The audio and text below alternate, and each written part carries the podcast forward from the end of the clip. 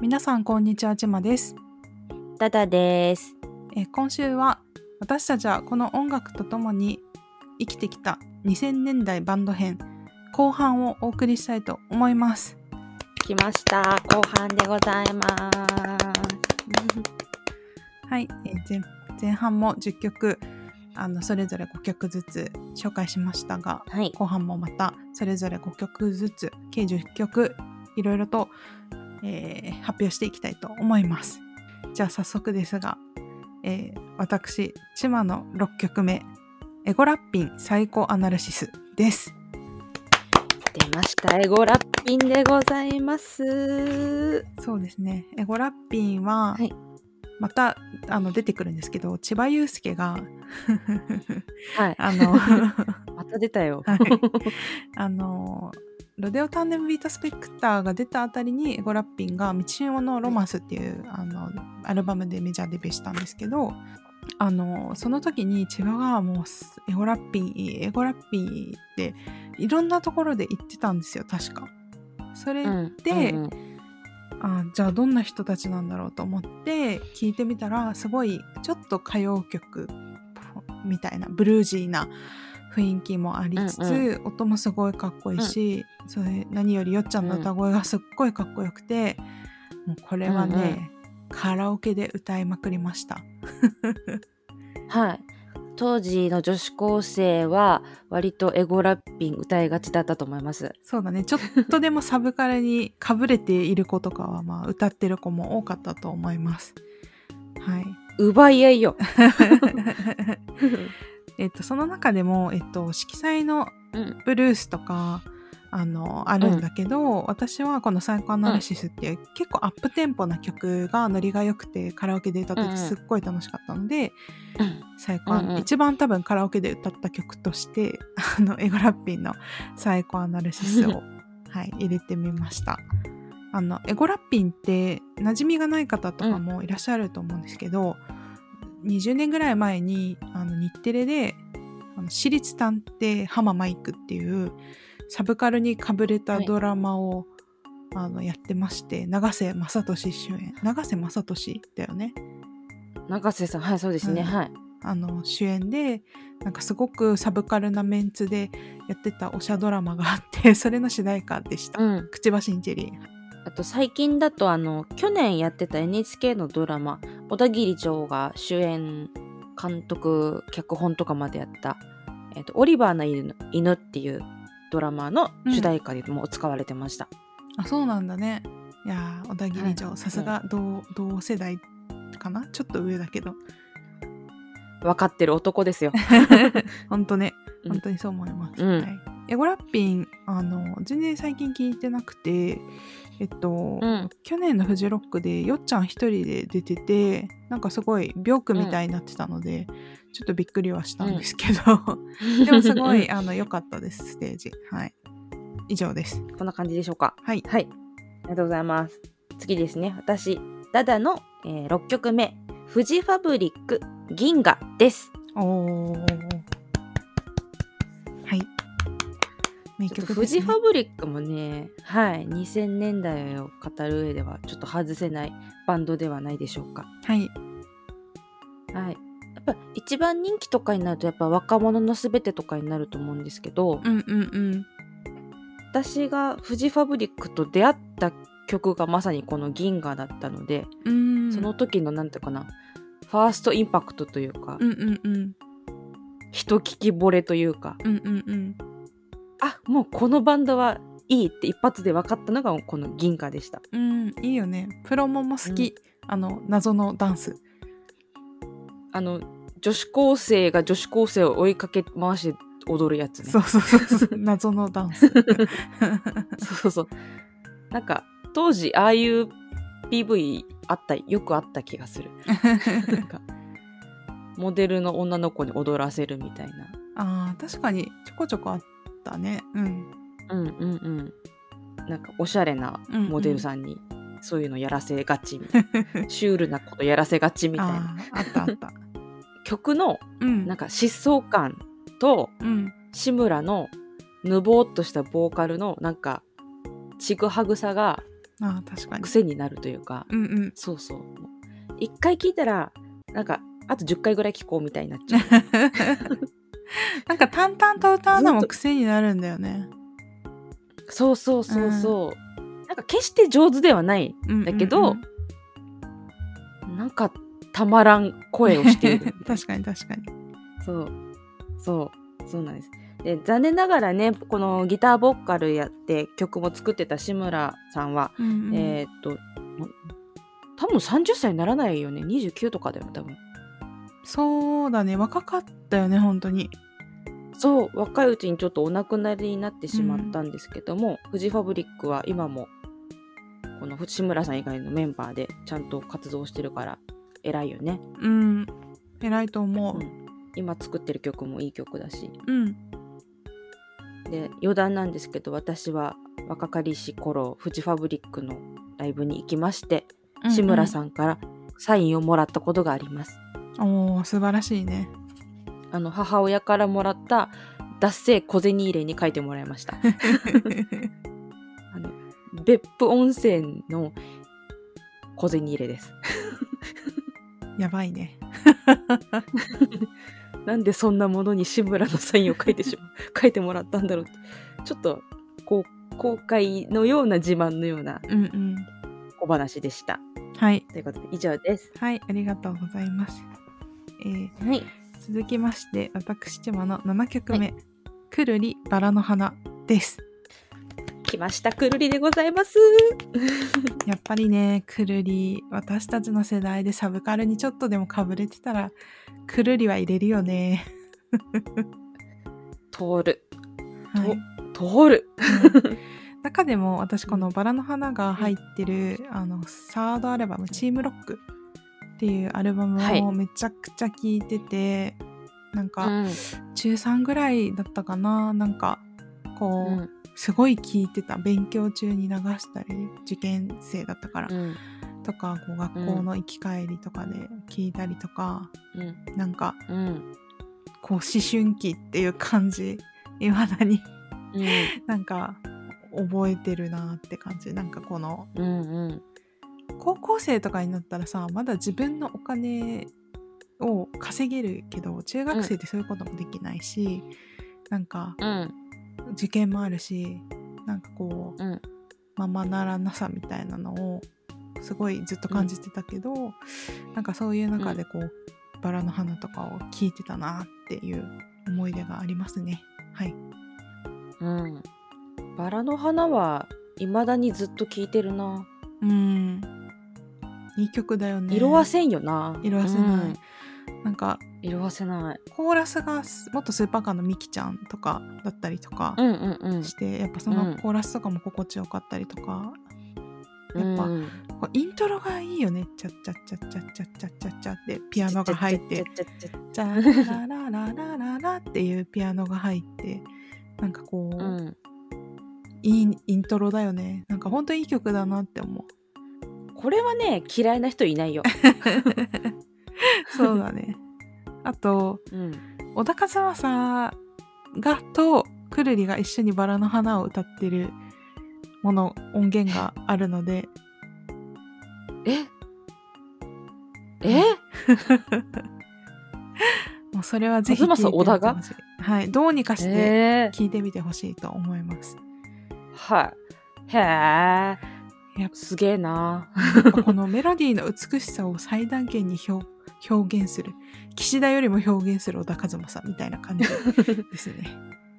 あの岸田さんもあのさっきのフジファブリックの志村さんと同じでうん。決して歌は上手ではないんだよね。うんうんうん。うん。でもやっぱくるりの歌はこれ岸田の声でなければみたいなそういうそういう人です。そういう人です。はいうんそういう人です。けど小田和正すげえっていう感じですね、このこれに関してははい。やっぱちょっと和正はちょっと団地 レベチ、レベッチ。神。うん、本当にそう思います。はい。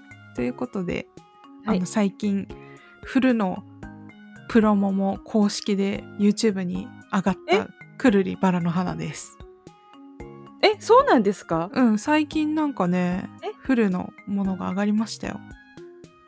えマジですか？超嬉しい、タイムリーだね。そうそう。プレイリスト作ってたらあフルが上がってるって思って、何日か前みたいな。なんか私たちの年力が騎士団に そうそうそうスピード伝わったのかもスピードしれない。スターに伝わったのかもしれない。伝わったかもしれない。はい。社長社長か。社長の方に伝わったかもしれない。はいということで以上になります。はいありがとうございます。はい。はい、じゃあ私ダダのえな7曲目いきます、えーゆらゆら帝国夜行性の生き物3匹です。おお揺らていきまゆしたね。ら亭も2曲目。はい。2曲目きました。はい。はい、私たちがどんなにえっ、とこういう感じにかぶれていたかわかる。本当に傾向が。伝わってきますね。はい。しかも多分この曲ってゆらゆら帝国で考え中よりもさらにちょっとやばい曲だからね。そうそうですね。はい。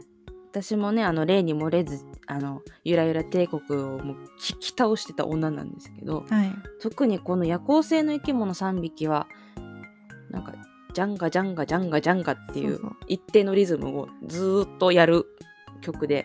なんかこう阿波踊りみたいなリズムなんだよね。そうです。であのミュージックビデオもなんか阿波踊りのめっちゃ上手い人3人連れてきてひたすらずっと阿波踊りを踊ってるのを あの映してるだけっていうなんかなんか見てる見るドラッグみたいな 映像なんですちょっと見てると不安定になってくるみたいなね。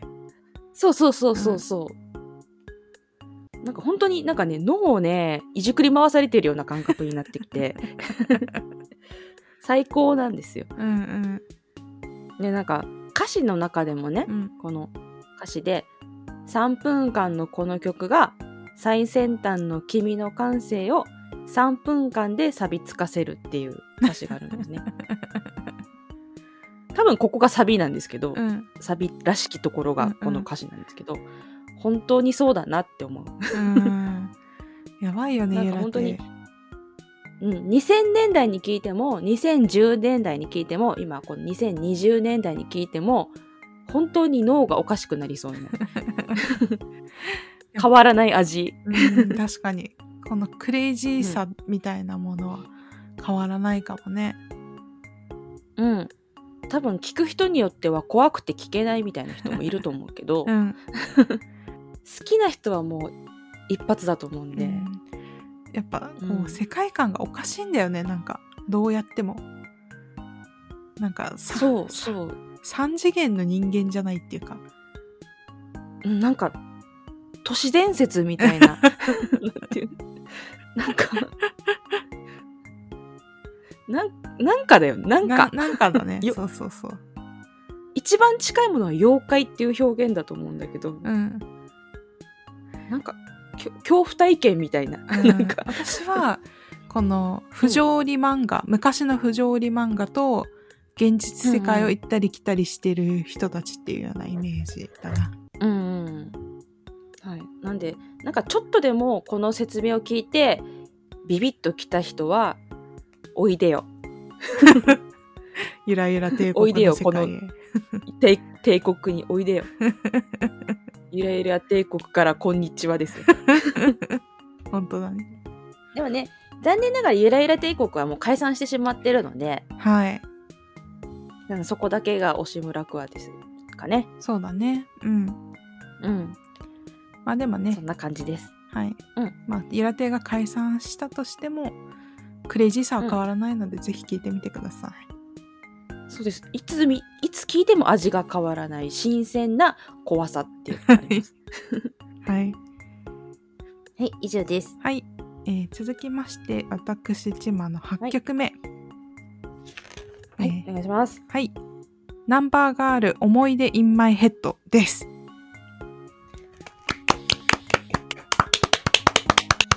これは来ましたね。はい。やっぱ00年代でバンドでって言ったらナンバが入れないわけにはいかないんじゃないかなって思いまして。はい。そうっすね。多分なんか世の中の30代40代に投票させてもトップて10には入るかな。いやートップ10入るか5なに入るんじゃない？入るかバンドでバンドに限ってはうん。5いくかもしれません、そうそう、はい。それぐらいのでけえバンドでした。はい、最近ね再解散しましたけど。あそうですね。復活して あのまた開催しました、はい。まあでもねまた向井氏とかがお金を稼ぎたい時にでもあの気が向いたらやってくれたらいいなっていう感じですね。そうですね。あの身も蓋もない再結成。お金が欲しい。っお金がお金が欲しいていうね。ありがとう素直に言ってくれて。本当だよね。えっとナンバーガールはえっとまあくるりとかスーパーカーとかと一括りにされることが結構多くて、まあ、この3バンドでうん。なんかこう、引っ張っ若手を引っ張るみたいな感じで、まあ、ロッキンオンジャパンとかにもめちゃくちゃ載ってて、そうだね。う、うん。ん。今もザ・ゼンボーイズってあるよね。やってると思う、うんうんまあ、ザ・ゼンボーイズの向井秀徳がもともとやってたバンドっていう感じなんですけどやっぱ、この「思い出インマイヘッド」とかだと福岡県博多市から参りました、ナンバーガールドラムス愛人稲沢とかで始まることが多いけど、あのうん。やっぱその私アヒトのドラムめちゃくちゃ好きでアヒト稲沢の。うんうん。でも最近あんまり表舞台で叩いてなくてやっぱりあこのナンバーガール再結成になってアヒトのドラム聴くとやっぱりアヒトのドラムって、ドラムなんかさ普通ドラム聴いただけでこの人のドラムってわかるってあんまないじゃん。うんうんうん。ギターとかねとかはあったりするけど。うんうん。でもアヒトのドラムって聞いたらあアヒトのドラムだなってわかるんだよね。なんか多分手癖とかなのかわかんないけど。やっぱうん。アヒトのドラムも好きだしやっぱこのちゃこちゃん、あの田淵久子ちゃんギターのね。久子さんですね、うん。はい。うん。もやっぱすごいギターだしやっぱ中尾健太郎もすごいベースうまいし、まあ、向井氏とか言わずもがなって感じだけどやっぱ4人の個性がめっちゃ強いっていうのが本当にあって、うん。ひ誰一人脇役がいない感、うんうん。すごいよね、うん。こ怖いよね。こんな人たち福岡にいたんだっていう。そうそうそう そうそうなんだよね。あとえっと、ん。ナンバガは私が初めて行った本格的なライブで高知の5月頃うん。にナンバガが、まあ、地元に来まして本当うん。200ぐらいの小さな箱なんか、うん。アムヘビメタリックツアーの初日だったんだけど、うん。本当に小さくてあの地元では結構ね有名なライブハウスだったんだけど、もう柵とかもないからさこのステージ前にさあのスタッフさんがさ、うパイプ椅子並べてさうん。それが柵みたいな。でも こうライブ中は盛り上がってさこうモッシュとか起きるじゃん。ギューって圧縮されたりとか。だからもう椅子がさ全部ひっくり返っちゃうからその椅子の上うん。にスタッフさんがうん。こうかぶさってどうにか椅子が、うん。なんて言うんだろうひっくり返らないように。動かないように 頑張るみたいな。なんかそれぐらいやっぱ激しいライブで私もあざ作ったりとかしながら 足にうん。見てたんだけどうん。やっぱめちゃくちゃかっこよかったんだよね。なんかうんうん。久子ちゃんの前で見たんだけどやっぱ久子ちゃうん。んスーパークールだったし、やっぱすごいかっこよくて、本当になんかもう感無量になった思い出があってやっぱ思い出インマイヘッドは特にやっぱこの疾走感だったりとかもうなんかうん。聞いてるともうナンバがこれぞナンバがみたいな気持ちうんになるのがすごいやっぱり好き。うん、でうん。うん再結成してなぜかあ地元でもあのライブがあったので行ったんだけど箱がだいぶ大きくなってて1,000人ぐらいの箱になってて、でうん。もチケットがソールドアウトしててなんかへえうんうん。その現役時代200の箱だったよみたいな。そうそうそうとか思ったりとかなんかなんていうんだろうチケット譲ってもらったんだけどなんかその譲ってもらった人と一緒にこの開演を待ってる時とかいろいろお話ししたんだけどなんかすげえなんか生き字引みたいな、なんかなんか昔のライナンバガのライブ行ってた行ったことあるっていう話とかしたら「えー、そうなんですか？うんうん。みたいな話とかされて、うん。なんかすげえ年取ってるなみたいな ことを 実感したりあとはうん。えっとちょうど多分20代でナンバーが聴いてたんだろうなっていう世代の私たちよりも5つぐらい上の世代のお姉様方とかがこうライブ会場にいたりして「あ青春だよねわ、かるわかる」みたいな。気持ちになったりとかすごいうん。すごいそでもやっぱ演奏は本当に変わらずかっこよかったしやっぱそうん。あの再結成した後のライブもすごいかっこよかったです。うん。あのこれはまた余談なんですけど私の、はい。ダダの、はい。あの2000年代とかってやっぱネットとかもそんなにないからう、ん、なんか本当にこのバンドの人がこういう人たちなんだって見るのって雑誌とかが多かったと思うんですよ。あれでしょ？一万字インタビューでしょ？そうそうそうそういうなんかそう雑誌とかなりチラシとかなりで見るパターンが多くて私はナンバガを本当に CD でしか聞いてなくてうんなんかあんまりどういう人がやってるっていうのがあんま興味なかったというか、うんうん。あかっこいいなって聞いててうん。その後に初めて向井秀徳を見た時のショック。うん。今は2023年はもう向井秀徳ももう完全におじさんなので、うんうん。今の見た目でバッチリ合ってるんですけども、若い頃からああいう見た目だったのでそうだね。うん。あんななんかギャーッとしたなんか尖った声じゃないですか、うんうんうん。ギャーギャーした感じの。があの眼鏡のなんかおじさんみたいな人が。この女子高生から見たらおじさんじゃないですか、もう。そうだね。向井秀徳なんて、うんうん。すごいショックを受けた覚えがあります。えっ？ていう。そうだね。向井秀徳。でギターが女性っていうのも知らなくて私。そうなの？そうだからそれぐらいもうナンバガだもうほんと CD だけ何の情報も入れずにうん。だから、でえー、みたいな。うんうん。こんなかっこいいギターをこのなんかちょっと小柄な方がみたいな。なんかねちょっとこう派手でもないしねちゃこちゃんって。そうそうそうそう、おずっとおかっぱだしね、うんうん。ちゃこちゃん。なんかいろんなショいろんなショックを受けた。なんかちゃこちゃんめっちゃ可愛いんだよ生で見たら。なんか小柄で あと、でもあのギターだからね、そう超かっこいい。すごいよね。うん。うん。あとすっごい余談なんだけど、あのちゃこちゃんさ、初恋サイダーのプロモで当てぶりしてるんだよ。え？そうなの？そうそうそう。だからあのつまりナンバガはハロプロ？あの弾いてはないらしい。演奏してはないらしいんだけど、プロモで弾き呼ばれたって。そうそうそう弾き当てぶりしてるので、あのうん。今度よかったら注目して、あのギターに注目して初恋サイダーのプロモを見てみてください。はい。います。ありがとうござはいいます、以上です。あーハロプロだったんだ。ナンバガーハロプロ。ナンバガはハロプロだったんだ。じゃあえっ、と私ダダの、はい。えー、はは8曲目か。8曲目いきます。はい。えーソールドアウトミリオンモンスター。ズアタックです。でもソウルドアート全然通ってない。わかんない。あんまり。急にヒップホップに行きました。でもなんかあの、ソールドアウトは、なんていうかよくわかんない立ち位置なんだよね。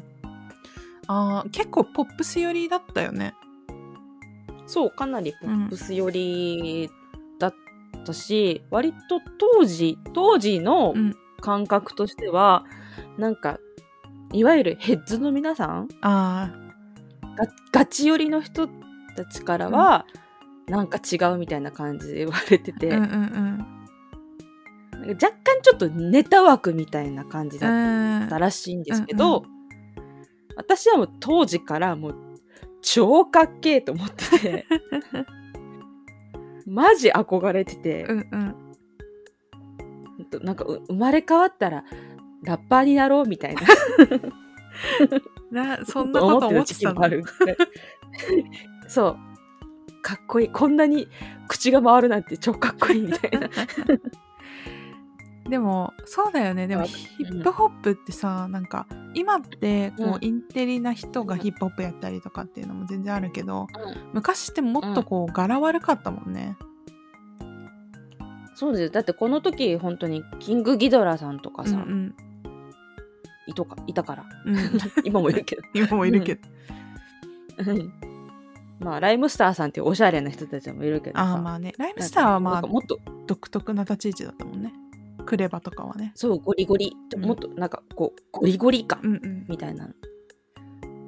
でも私にとって本当ソールドアウトは本当に永遠にかっこいいスーパーグループで、はい、で当時カラオケで歌いたくてうん。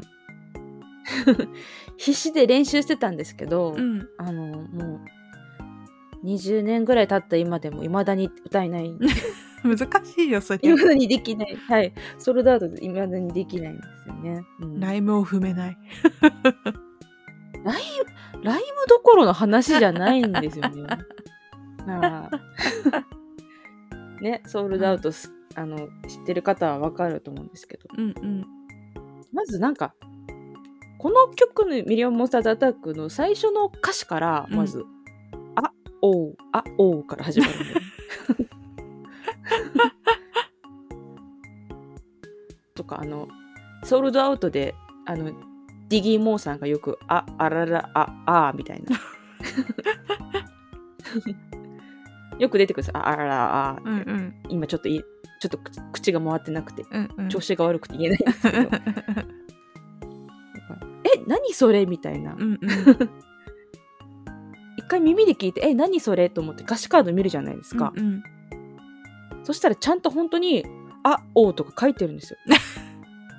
そのフィーリングであああフィーリングで言ったことじゃなくてなんか「あ」とか「いえ」とかそう歌詞カードにカタカナでがっつり書いてるんですよえってかっこいいと思ってえそこそこもうそこら辺でもうえすっごいかっこいいと思って、んうん夢中で聞いなんかほあのソールドアウトで他にも超好きな人いっぱいあるんですけどでもやっぱ最初にびっくりした曲っていうのはさっきとあのフジファブリックと同じ感じで選んだんですけど、やっぱこれかなって、うん、わかりました。ディギーさんディギー・モーさんのうんうん。なんか英語の発音も日本語の発音も良すぎてよくわかんないの。発音なんかよくわかんない独特発音みたいな。うんうん。ので、本当に未だに聞いてるソールドアウトずっと。あそうなんだ。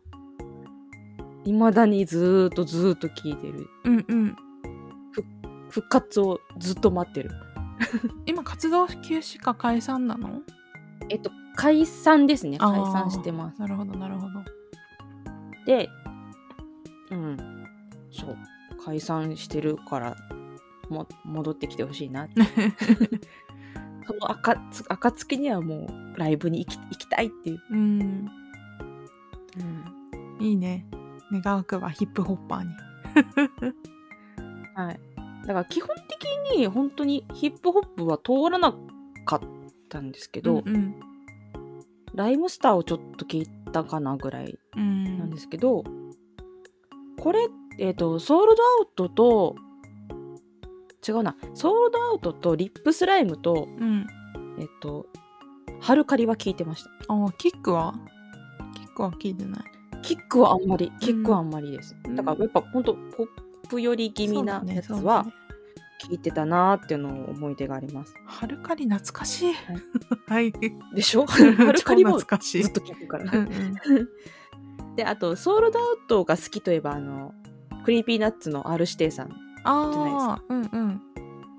はい、私は本当あのラジオでね R 指定さんが、ソウルドアウトが好きっていう話を熱くしていたのを聞いてうん。私は心の中で R 指定は親友だと思ってます こっち側だなみたいなそうそう友達だなって、うんうんいいねいいねはい、な友達です。はい、よかったです。いはい。以上です。はい。えーじゃあ、続きまして、私、はい。千葉の9曲目になります。はい。東京事変の透明人間です。来ました。そうですね。やっぱり私たちは椎名林檎にかぶれてた世代ですから、はい。やはり、あの避けては通れない。避けては通れない。やはり、はい何かしら入れないといけないそうですね。これは義務、義務です。義務です。えーその中でも、あの東京事変がやっぱ結成されるって時ってなかなかの衝撃だったじゃないですか。はい。びっくりでした。はいびっ。くりだよね。しかも、一番初期のメンバーって、まあ、亀ちゃんはずっといるけど例えばひ泉、うん。元ペズのねひ泉とかはい。えーみたいな感じになったしやっぱ、うん。その衝撃がやっぱすごいあってで「群青日和」とかもねめっちゃ良くてすごい、うんうん。あの「ダイナマイト」とかも大好きでよくカラオケで歌ってたんですけど、うんでもこの「透明人間」がやっぱすごいいい曲ででうん。この「透明人間」がこの YouTube とかにはこのアルバムバージョンっていうものしか多分残ってなくてあの、うんうんうん。今も演奏されるとしたらこのバージョンが演奏されると思うんですけどうんうん。でも私はそ一番最初のあの初期面の透明人間が大好きでわかります。あのひ今、心の中で固い握手をしました。やっぱあのひ泉のピアノから始まる透明人間がやっぱ好きなんですよ。あうのん映像としてもさあの椎名林檎が緑のドレスとヘッドドレスをつけてるあうんうんの透明人間が最初の、最初のライブ DVD かしらね。そうそうそうそううんうんうんやっぱあのー時の透明人間が一番好きだなって思います。うんうんなんかこうなんてみずみずしさがこうあるというか椎名林檎という素晴らしいアーティストが、まあ、バンドを組むとやっぱ椎名林檎色っていうのがめっちゃ強いくなっちゃうけど、うんでもそのバンドとしてのこうフレッシュさみたいなのがちょっとそれにはあるような気がして、そっちの方が好きだなっていうのがあります。あとはなんか透明人間って、うんなんか普通に生きててもさちょっとこう影を薄く 佇んでる時ってあるじゃない、うん。クラスの中だったり、うん。職場とかでもこう目立たないようにしてるような時をもなんかこう肯定してくれるような曲ですごい素敵だなって思うので、とても好きな曲、ううんんです。これが出た時本当に10代だったからうんうん刺さった覚えがある。ね。これはなんかティーン向きの曲だよね。そうそうそうそうそう。励ましてくれる感じもあるしなんか今の自分を肯定してくれる感じもあるし、なんかすごくこう響いたなっていう思い出があります、これはね初期メンバージョンよ。絶対そうだよね。ライブでしかやってないんだよね。多分そうだよね。うんうん。映像でしか残ってないんだよ。ねうんうん。アルバムに載った時はもう2期目に入ってたあそっか。アダルアダルトはね。そう。うんうん。当たるとそうそうそう。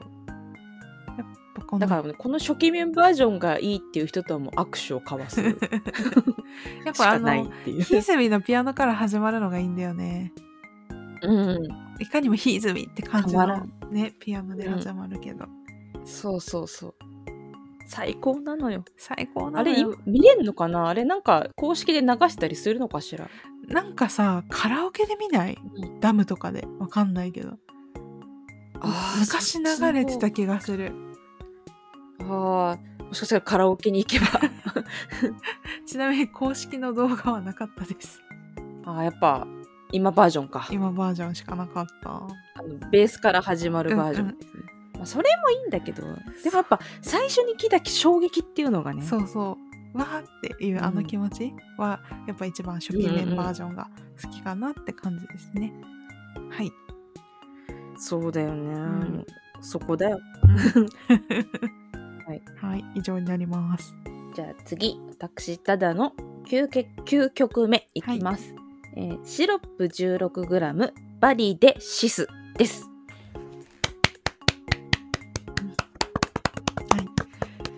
これはなんか割とマイナー目ではないでしょうか？うん、私シロップ全然通ってなくて多分私たちの世代でシロップ通ってる人結構いると思うんだけどなんか全然通って世代ないから的にはあった当たってると思うんですけど、そうそう。あのシロップ 16g っていう一応バンドでございまして、うん。えーっと2006年ぐらいに1回解散してるんですけど、うんうん5年後ぐらいに復活してて今もやってるあバンドではあります。そうなの？まだやってるの？そうです。知らなかはい、った、復活してました。なんか生きております。はい。すっごい偏見のある私のシロップのイメージは、ボーカルがとりあえずはいこう病んでるっていう、当たってます。あの、シロップ 16g というバンドはですね、とにかく暗い。そうだよねうんかなりダウナーです。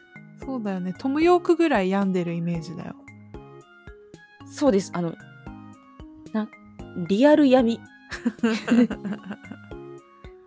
ていう感じ。本当に暗い。うんうんもう全然もう。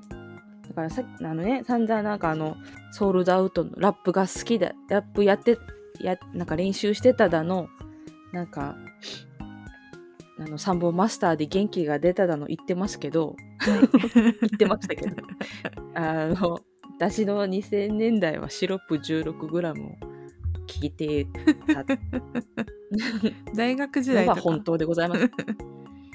高校大学時代ですね。その時。で、シロップ 16g やっぱ暗いんで、うんとにかくすっごい暗いんで、うんうんなんか、ゆらゆら帝国とかはこれ面白いよとかって進めやすいんですけど、うん。なんか、とかね、くるりいいよねとか、うんうん。ソールドアウトいいよねとかって友達に話せるんですけど、うん。シロップ 16g は誰にも話さなかった。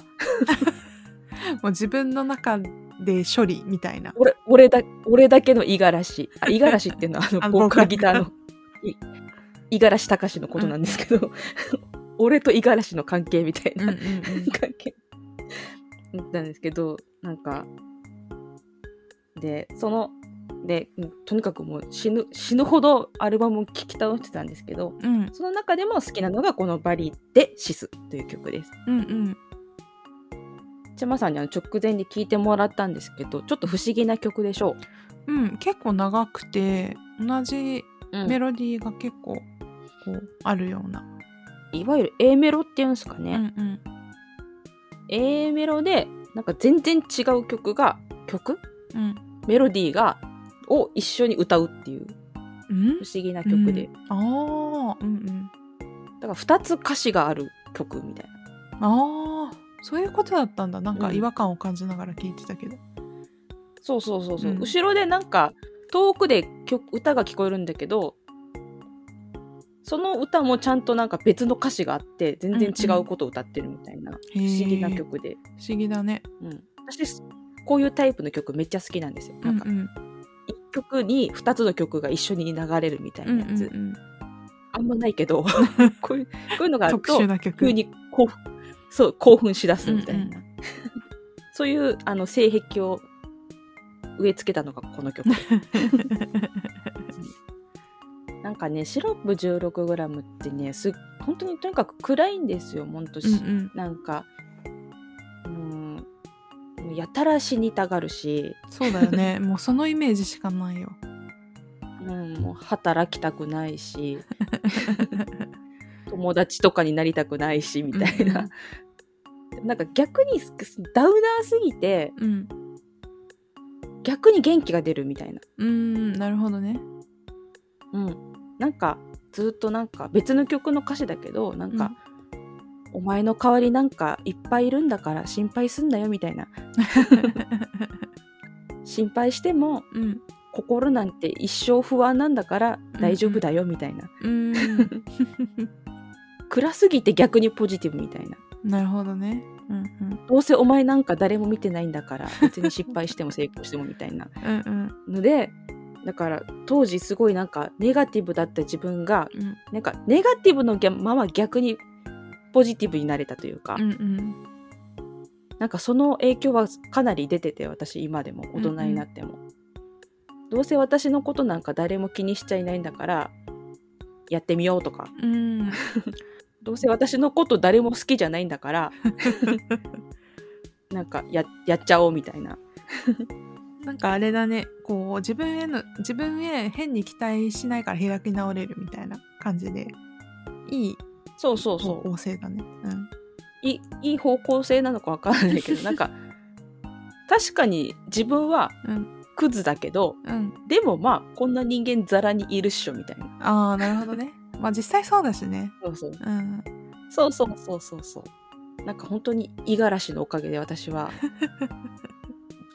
変な方にポジティブみたいな。うんうん。いいじゃんいいじゃん。どうせ世の中みんな私のこと嫌いなんだみたいな。だから好きに生きるもんねみたいな、うんうん。いいじゃんそうそう。いいじゃん。でちちなみにこの曲全然バリとか出てこないじゃないですか、うん。バリでシスっていう。全然うん。曲名の割には。でなんでバリかって言ったらあのこのボーカルのね五十嵐がねうん。なんか若い頃になんかじいちゃんばあちゃんに連れられてバリ島に行ったんだったかな、うんうん。旅行で家族旅行で、うん。でそこでケチャってあるじゃん。あー音楽うん。うんケチャだっけ？ケチャだよね。多分。民族音楽。うんうん。うん。あれを見見て生で。うん。それでショックを受けて なんどんなショック彼はね五十嵐うん。受けてあの引きこもりになったらしいの。へえ。多分そのことを歌ってるんだと思います。ああなるほど。あじいちゃんばあちゃんもびっくりだよ。よかれと思ってさ孫連れてったらさ 引きこもりになっちゃうんだから。ーかわいそう。じんちゃんばあちゃんかわいそう。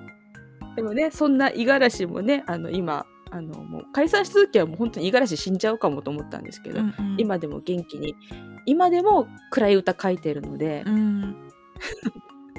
このままおじいちゃんになっても暗い歌を書いててほしいなって。そうだね。暗い歌を書くからあの生きててられるんだろうね、そうそうそう、ん。でも暗い暗い暗いって言っててもなんかちょっと前向きな曲もあるしうんうん。なんかちょっと面白い要素もあるんですよ。面白い歌詞を書いたりするんです、新なんか新しいアルバムの中でもなんか歌詞がなんか来世はおせんべい屋さんになりたいとか。唐突そういう歌詞が、うん。私なんかそういう歌詞を書かれるとグッとくる傾向にあるのか。ちょっとなんか。なるほどね。うん。えおせんべい屋って何？みたいな。好き？みたいな。うんうん。私のなんか根底の部分はやっぱシロップうんうん。に救われてた部分があります、という話でした。はい。ありがとうございます。はい。はい。ついに私千葉の最後の1曲10曲目です。はい。来てしまいました。はい。はい。Perfume ポリリズムです。もうねこれはねバンドなのかっていう声もあるかと思うんですけど、一応ばグループバンド編にしたんで大丈夫です、だし、はい。Perfume の精神性ほどロックなバンドってなかなかいないと思うんですよ。ばバンドではないけどはい。まあ、まあバンドまあバンドバンドだから Perfume はロックだっていうのが私の持論なのでバンドだバンド扱いでも問題ないっていう形ですね。はい。それはわかります。はい。はい。一応今回挙げた10曲を見ていてもわかると思うんですけど私うん。高校時代ぐらいまでしかまともにちゃんと音楽をこうおお終えてなくて一番うんうんうん。音楽聴いてたのが高校まででそれ以降がなんか留学したり、なんかままた受験し直したりなんかいろいろあって全然こう音楽終えてなかったんですよ。だからうん。私の中のこう若手バンドって結構もうアジカンぐらいで止まってるようなイメージって思っあの、うんうん。思ってもらえたら なんかすごく想像しやすいと思うんですけど、うんうん。えっとうん。その中で、まあ、大学入ってバタバタと暮らしてたんですけど、この Perfume のポリリズムを CM で聞いて、なんじゃこりゃーって。で、で、うん。一応その頃ってまだこうオフィシャルなビデオが YouTube とかに上がってなかったりもしたんですよね。そうだね。うんうん、2007年なんで。で、うん。うんその頃ってニコ動全盛期で、ああ、そうですね。はい。そうそうそう。それで、まあ、ニコ動とかに、こう、Perfume の動画がいろいろ上がってたりとか、まあ、違法ですけど、うん。あとは、なんか、アイマスとのマッシュアップ動画っていうのがその時すごい流行ってて、私は本当あの別件ですけど、アイマスドハマりしてたので、はい。はい。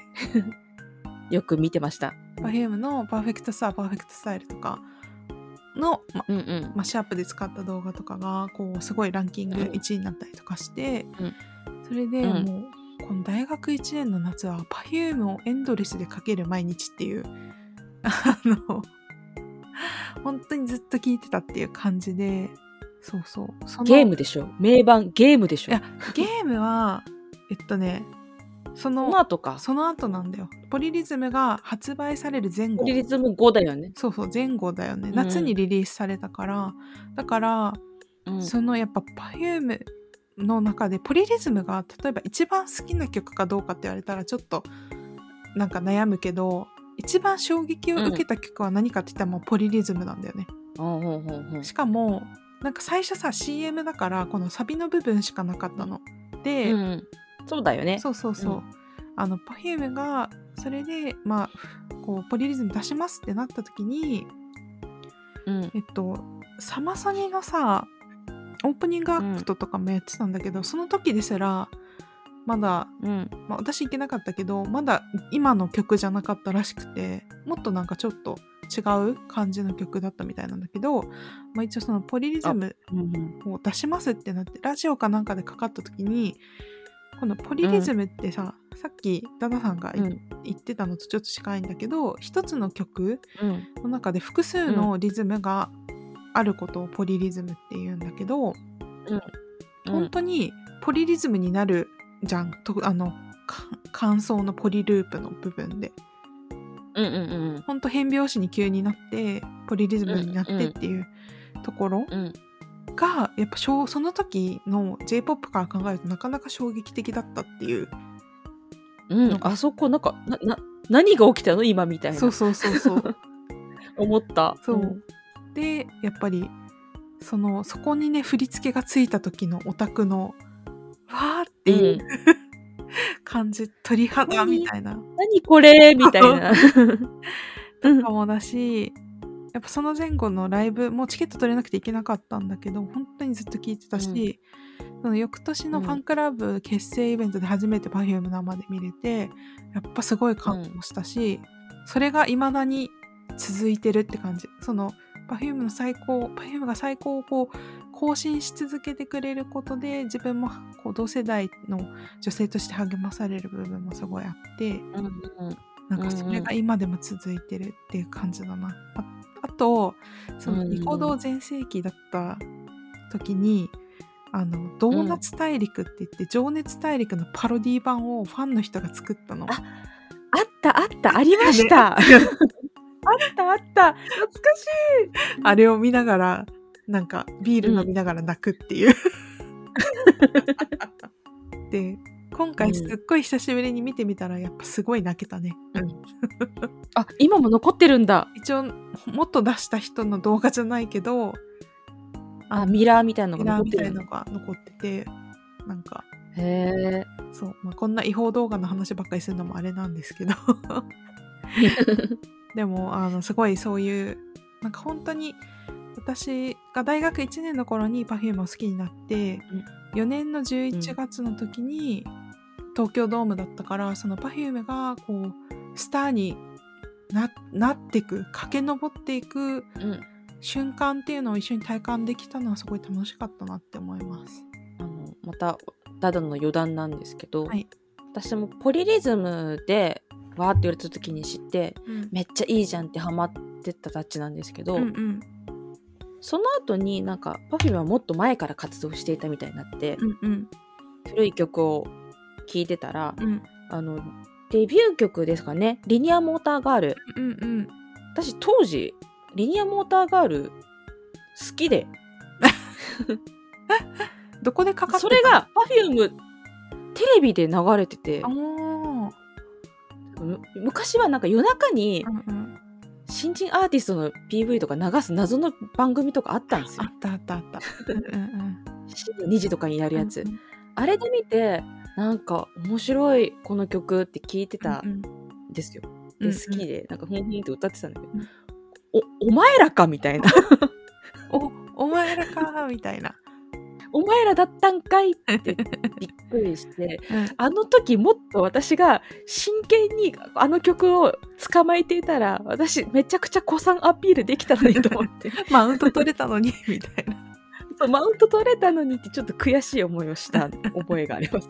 はい面白いですね。はい。まあそんな今でも素敵な Perfume さんたちでした。はい。そうですね。パ Perfume もね、あの、 ROCKIN'ON JAPAN とか、ロッキン、あ ROCKIN'ON JAPAN？あれ雑誌名は違う。 ROCKIN'ON JAPAN 載ってたもんね。載ってたの特集されたもんね。うんあの頃からじゃない？なんかアイアイドルを、うんあの、ああいうロック雑誌に載せる。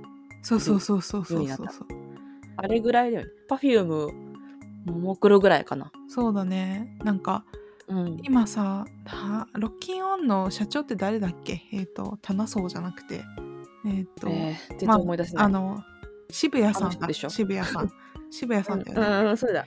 うん。なんかロッキンオンとかってやっぱすごいアイドルカルチャーとかボーイズグループとかめちゃくちゃバカにしてたイメージがあるからやっぱすごいうん今はなんかすごいアイドルカルチャーを受容してるからすごいなんか時代って変わるんだなって めっちゃ思う。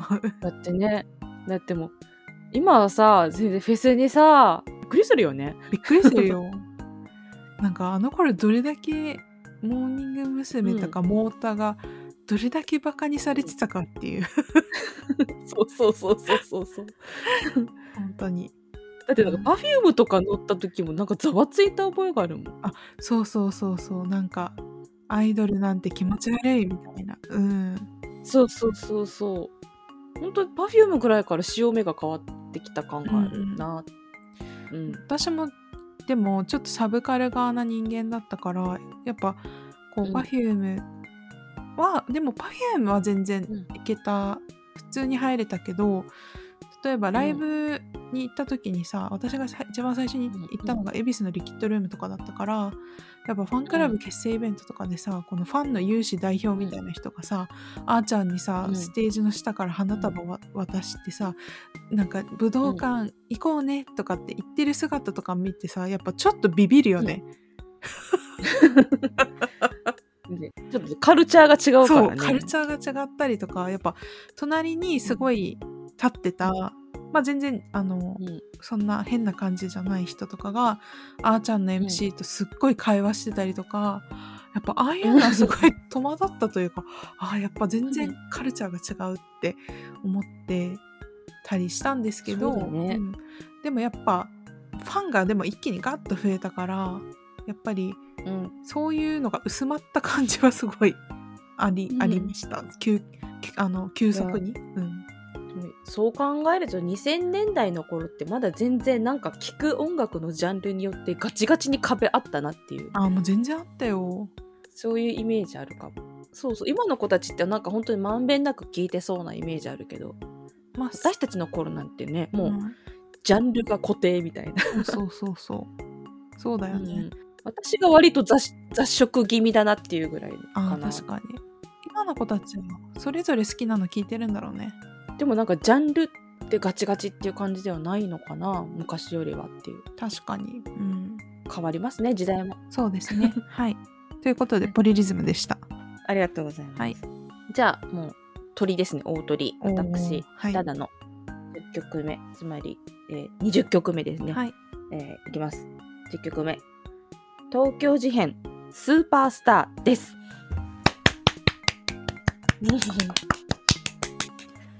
先ほども言いました通り、えー椎名林檎および東京事変は義務です。私たちの義務です義務です。避けては通れぬ。林檎ちゃんに足を向けては寝られぬ。30代サブカル女子よそうだろうっていうねそう。しかもくしくもね、同じように、あの、初期の方から曲を引っ張ってきました。私はスーパースターを選びました。はいいい曲だよねいい曲です。大好き。これはね、あの、りんごちゃんが、あの、イチローだよね。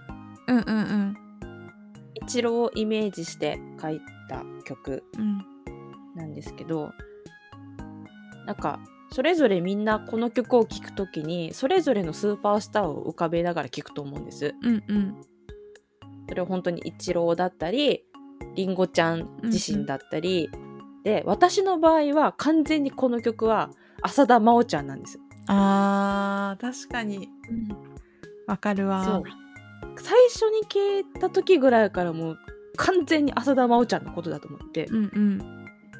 だからこの曲を聴く時は浅田真央ちゃんのこともセットで思ってうん。号泣みたいな。勝手に号泣。そうそう。このか歌詞にもあるようにさ、うん。なんかこのスーパースターのあなたに会う時には自分自身もうんうん。なんかちゃんとちゃんと立って誇れる自分になってあなたにうんうん。なんか対峙していたいみたいな曲じゃない、うんそれこれ聞いてありんごちゃんにも会いたいし真央ちゃんにも会いたい。でもそんな時に 私もなんかちゃんとした人間なんか胸を張って生きていけるような人間になろうみたいな。うんうんスーパースターに恥ずかしくないファンになろうみたいな。オタク心をなんか引き締めさせてくれる曲みたいな。本当だね。だからなんかこの曲はなんかなんていうのかな。す自分の中のスーパースターとか推しとかがいる人はうん。絶対刺さると思う。わかるわかる。それぞれが思い浮かべるスーパースターがあるいるからね。そうそうそう、うん。スーパースターのことをなんかなんかキラキラ見てる曲でもあるしそのキラキラ見てる自分自身も頑張れよみたいな。うんうんうん。ファンはさアーティストの鏡だからさ。うんうんうん。なんかまともなファンになろうみたいな。そうだね。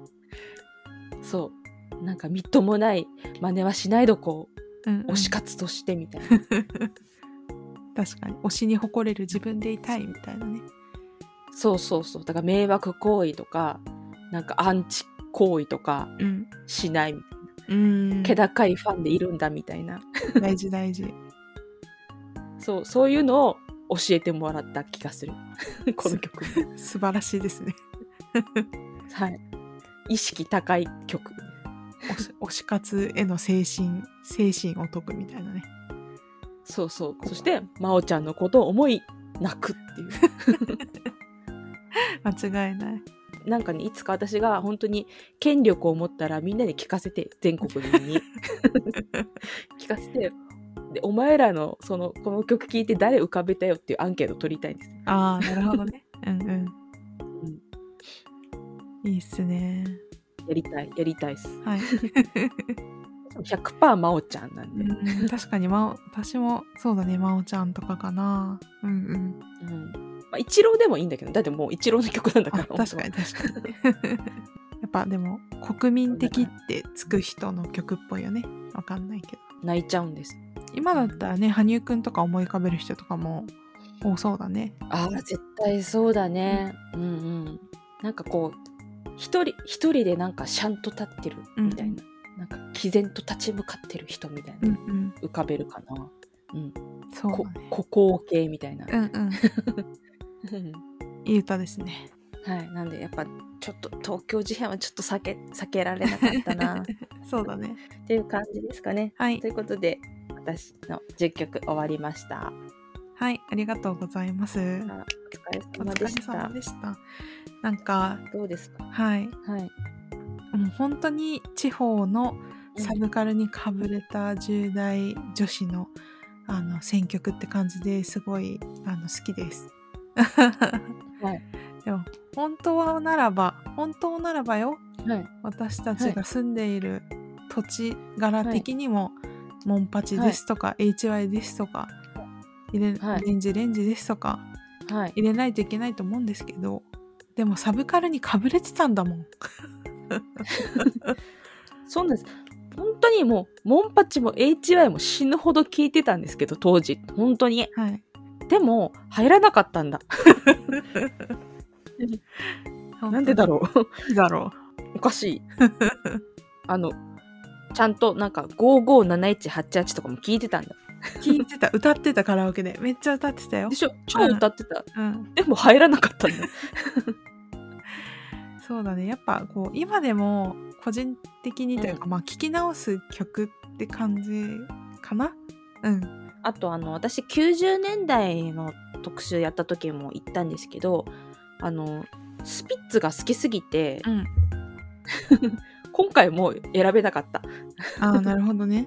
今回こそ1曲ぐらいは入れようかなって思ったんですけどう、んん。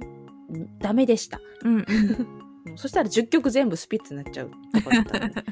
なるほどね好きすぎると逆に選べないっていうパターンもありますね、そうだねそれはあるよね。うんうん、だってなんかくるりとかもあのフジファブリックとかも他にも好きな曲いっぱいあるけど、うん。なんか選べなくてなんかもうなんか最初に好きになった曲とかを なんか選んじゃうみたいな。わかるわ。自分 Perfume から選べって言われたらちょっと迷っちゃうもんねやっぱり。そうむ無理無理無理、無理でした。はい。まあでも楽しかったですね。楽しかったですね、はい。バンドグループ限定でこんなに悩んでたんだから、はい。だからまたうん。2000年代歌姫編とかやっても面白いかもしれないですね、そソロ編ですかね、うんうん。ひ一人編。うん、悩むよこれもまた。別にジャニーズ編とかやっても全然いいわけだし、ああいけますね。はい、またちょっとねはい。何かしらあのまたちょっと機会があればやってみたいと思います。はい、はい。楽しかった。楽しかった。はい。なんかということでまた、はい。次回は何をお届けするかはちょっと分かりませんが、はい、また来週よろしくお願いします。お願いしはい、あます、りがとうございました。